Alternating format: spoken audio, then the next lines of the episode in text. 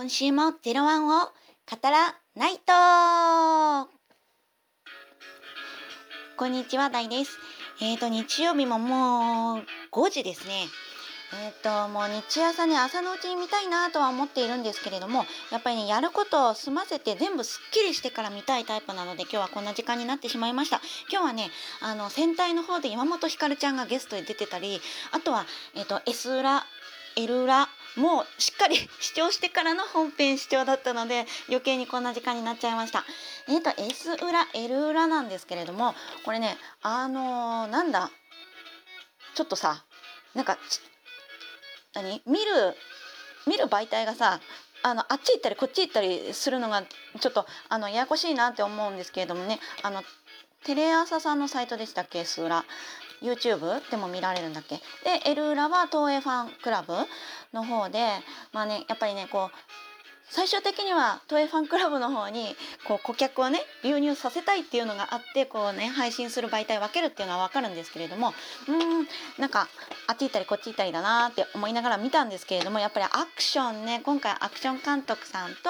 あとはメイン監督さん、まあ、パイロット監督のお二人があのゲストで来てのトークだったんですけれどもやっぱりアクションのエピソードとか聞くのすごい楽しいですよね。私こういうあのエピソードを聞くのすごい好きな方なので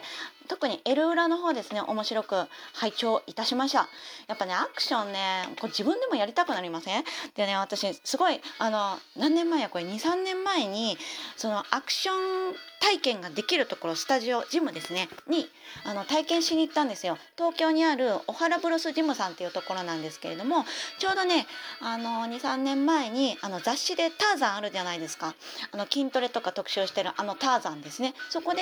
あのそのアクションを使った、まあ、エクササイズっていうんじゃないんですけれども、まあ、体を使ってこうなんだ体験できるジムがありますみたいなことで紹介されてたその記事を読んでであの私自身もアクション体験したかったので、東京にあるジムなんですけれども、えー、行ってきました。ね、やっぱ私京都に住んでるんでやっぱり どうしても通えないので本当にごめんなさい。体験だけしかできないんですけれどもやりたいんです。って言ってきて入り口のところにねババリョのポスターとか貼ってあったりしてねすごいおおって思ってあの体験してきました。体験したことはあの基本的なパンチキックそれとその連続技を1時間くらいだったかな。あのお子さんに混じってやらせてもらいました。えいい感じに「お蹴りいいですね」みたいな感じで褒められ褒められしながらやってきたのであの興味ある方はこういう体験できるジムなんかもあるので行ってみると楽しいと思います。やっぱアクションっていうとねあの男性メインかなっていうイメージあるんですけれども女性のこのアクション俳優さんも舞台とかで活躍してる俳優さんもいらっしゃって私 DVD 持ってるのが すごいイントネーション今変だった。DVD を持ってるのが津久井みなみさんなんですけれどもねあのー女性の方です。でその女性がなぜあの、まあ、女性なのにっていう言い方は悪いんですけれどもこのやっぱ男メインの男性メインの世界の中でアクションをやり続ける理由とはみたいなことに迫った DVD です。えっ、ー、とねタイトル何やったかな？ちょっとちょっと待って調べるわ。ありましたありました。えっとね、津久井みなみはなぜアクションに生きるのかフィート金田治という DVD ですね。えっ、ー、と東映ビデオさんからの発売です。えっ、とえー、アクションの撮影における精鋭部隊プロレス中継を担当しているスペシャルチームによる撮影で、まあ、津久井さんがどういう努力をしてるのかとかまあ、あの日々の葛藤とか日常生活それから友情その全てを取り尽くすっていうような内容になっているドキュメンタリー DVD です。なので興味のある方はあの見てみるとすごい楽しいと思います。でその他今週のニュースとしてはあそうそうそう皆さんあのあの劇場版のエキストラ募集お募集じゃない応募された方います？当選しました？私ね落選したんですよ。もうね当選するつもり満々で有給取ってたのにあのー、いけなかった。でああめっちゃ残念っていう本当に気持ちが落ち込んでもうね衝動買いしたんですよ。何を買ったかっていうとアルト社長が着てるトレーナー？あのスウェットですわ。あのフード付きの。これすごいね見た時あ欲しいなって思ってたんですけれどもそれね衝動買いしちゃった。でねあの社長ってさすごいもう毎回毎回色違いで着てるじゃないですか。で1話はね、えっと、ピンクのやつ着てたかな。で2話は赤で3話がピンク。でねあの3話で気が付いたんですけれどもというか今更気が付くなよって感じなんですけれども。社長ねあの1話の中で結構お着替えしてはるんですわ。あのまあ日が変わるとかそういったあの設定もあるんですけれども3話はピンク水色ピンクでお着替えしてあってで4話は黄色。黄色1着だけだったかな。で5話はピンクですね。でえっとね6話は赤と水色着てたね。うん。であのねこの柄がねあの色によって全部違うんですよ。あのコンビーフの柄だったりとか黒電話とかあとはえーと、自転車とか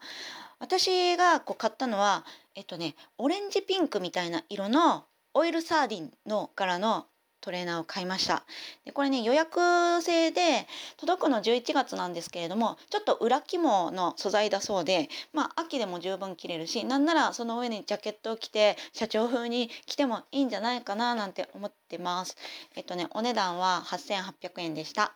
であとはグッズ関係で言うと気になったのがフィギュアーツですよね。これね CM を見た時にこのラインがピヨーンって光るじゃないですか。こうアップになった時とか。でえすげえ今のフィギュアアーツって光るの？って思って調べたら光らないことが分かりました。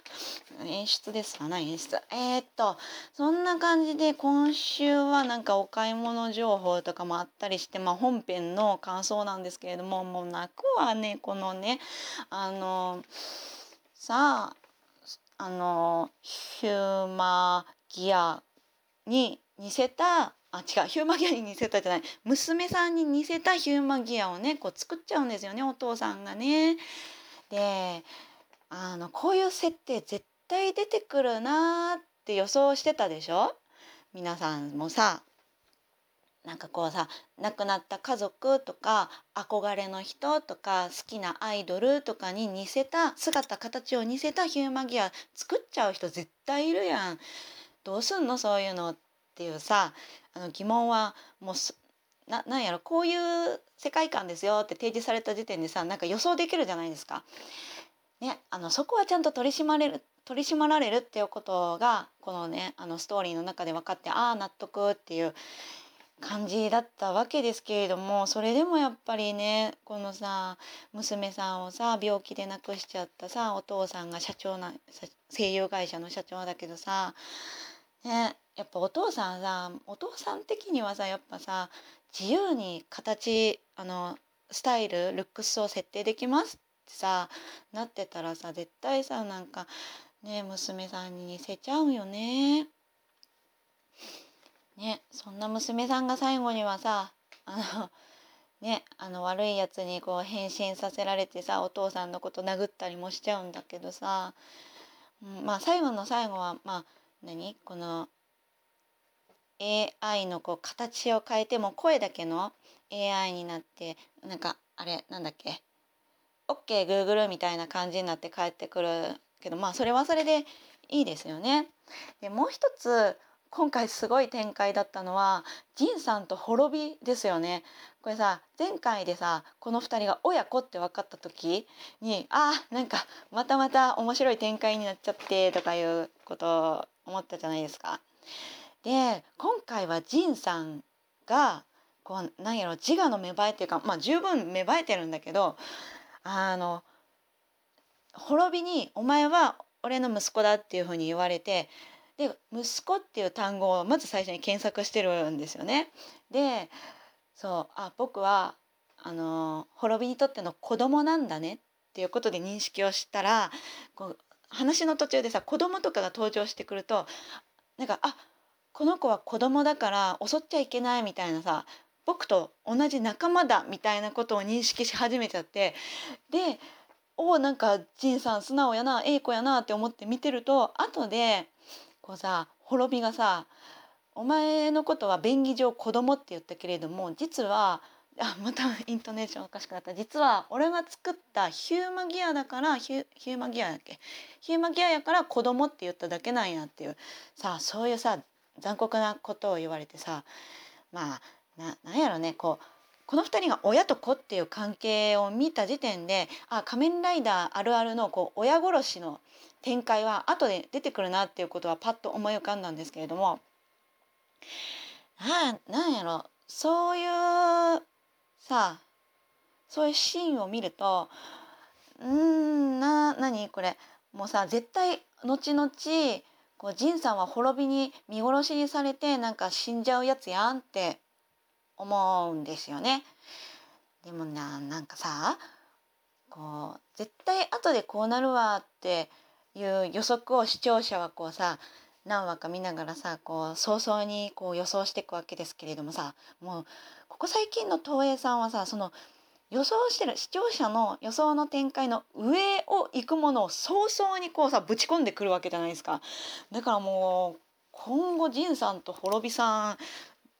からも目が離せないですね。えっ、とあなんか時間がなくなってきたから最後にあの今回はあのバルキリーバルキリーの新フォームも出てきてまあねバルキリーさんは本当にいいよ。あの足で挟んでからの投げ技もかっこよかったしそうねやっぱ足技このね足のラインが本当に綺麗。中男の人ですよねあれね。うん。いや足のラインが綺麗だしこれからもなんかいろんな技が出てくるのすごい楽しみです。あとなんかあの、ヒューマーギアは道具だって言い切っちゃってる。であの本当に割り切った思考であの、対応していくじゃないですか。そういうところも本当に女性らしいなって思います。女性本当に割り切ったら強いから。好きな人でも割り切ったらもうあの結構さ冷酷なこともできるじゃないですか女性って。だから今後のバルキリーさんのなんなんやろ心情の動きとかどういうふうになんかこうさアルトと関わっていく中で変化していくのかなっていうのもすごい楽しみだなって思います。では、えー、今日はこんな感じです。また来週もよろしくお願いします。